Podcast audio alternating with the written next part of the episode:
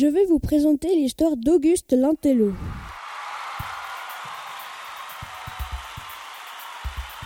Il était une fois un garçon nommé Auguste.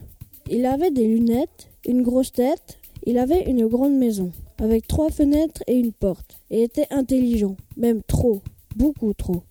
Tous les autres élèves de son école se moquaient de lui. Il voulait changer car il en avait marre. Il voulait tellement changer qu'il fit toutes les bibliothèques de la ville.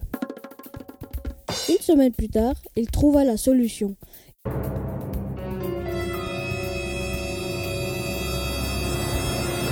Il entendit qu'un vieux grimoire magique avec toutes sortes de formules magiques écrites dedans, comme avoir des cheveux verts, se transformer en grenouille et même devenir une vache.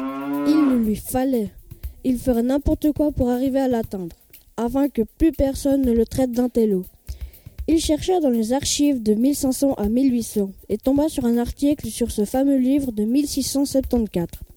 Il trouva où il se dissimulait depuis tant d'années.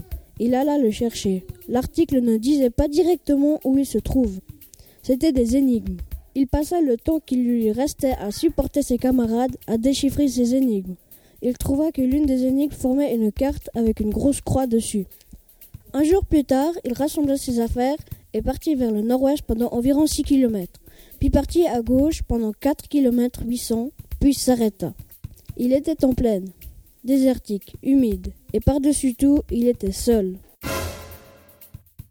Il vit une croix sur le sol et se demanda ce que c'était. Il tripota cette croix, souffla dessus, appuyait pour essayer de trouver quelque chose.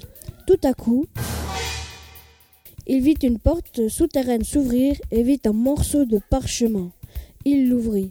Soudain, une chose bizarre se passa. Il se sentit comme rempli de pouvoir et vit qu'il était inscrit sur le parchemin d'innombrables formules magiques d'attaque, comme boule de feu, blizzard ardent. Il saisit le parchemin avec lui et continua sa route. Il marchait, avait soif. Pendant vingt-sept heures, il marchait. Et soudain, un homme se dressa devant lui, sombre, luisant dans la luminosité désertique. Soudain, il dit Je m'appelle Melchior. J'ai appris que tu veux chercher le grimoire que je garde pour que personne ne l'approche. Oui, je le cherche. répondit Auguste. Très bien, tu sembles déterminé. Ce serait dommage de t'éliminer.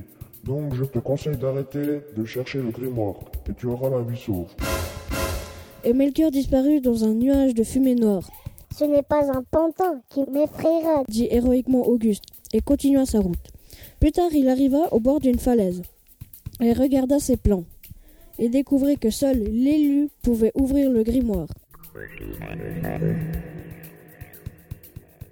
Je n'y crois pas une seule seconde. répliqua Auguste. Il consulta la carte. Il devait descendre la falaise. Plus tard dans la journée, il arriva en bas et vit un tunnel et avança.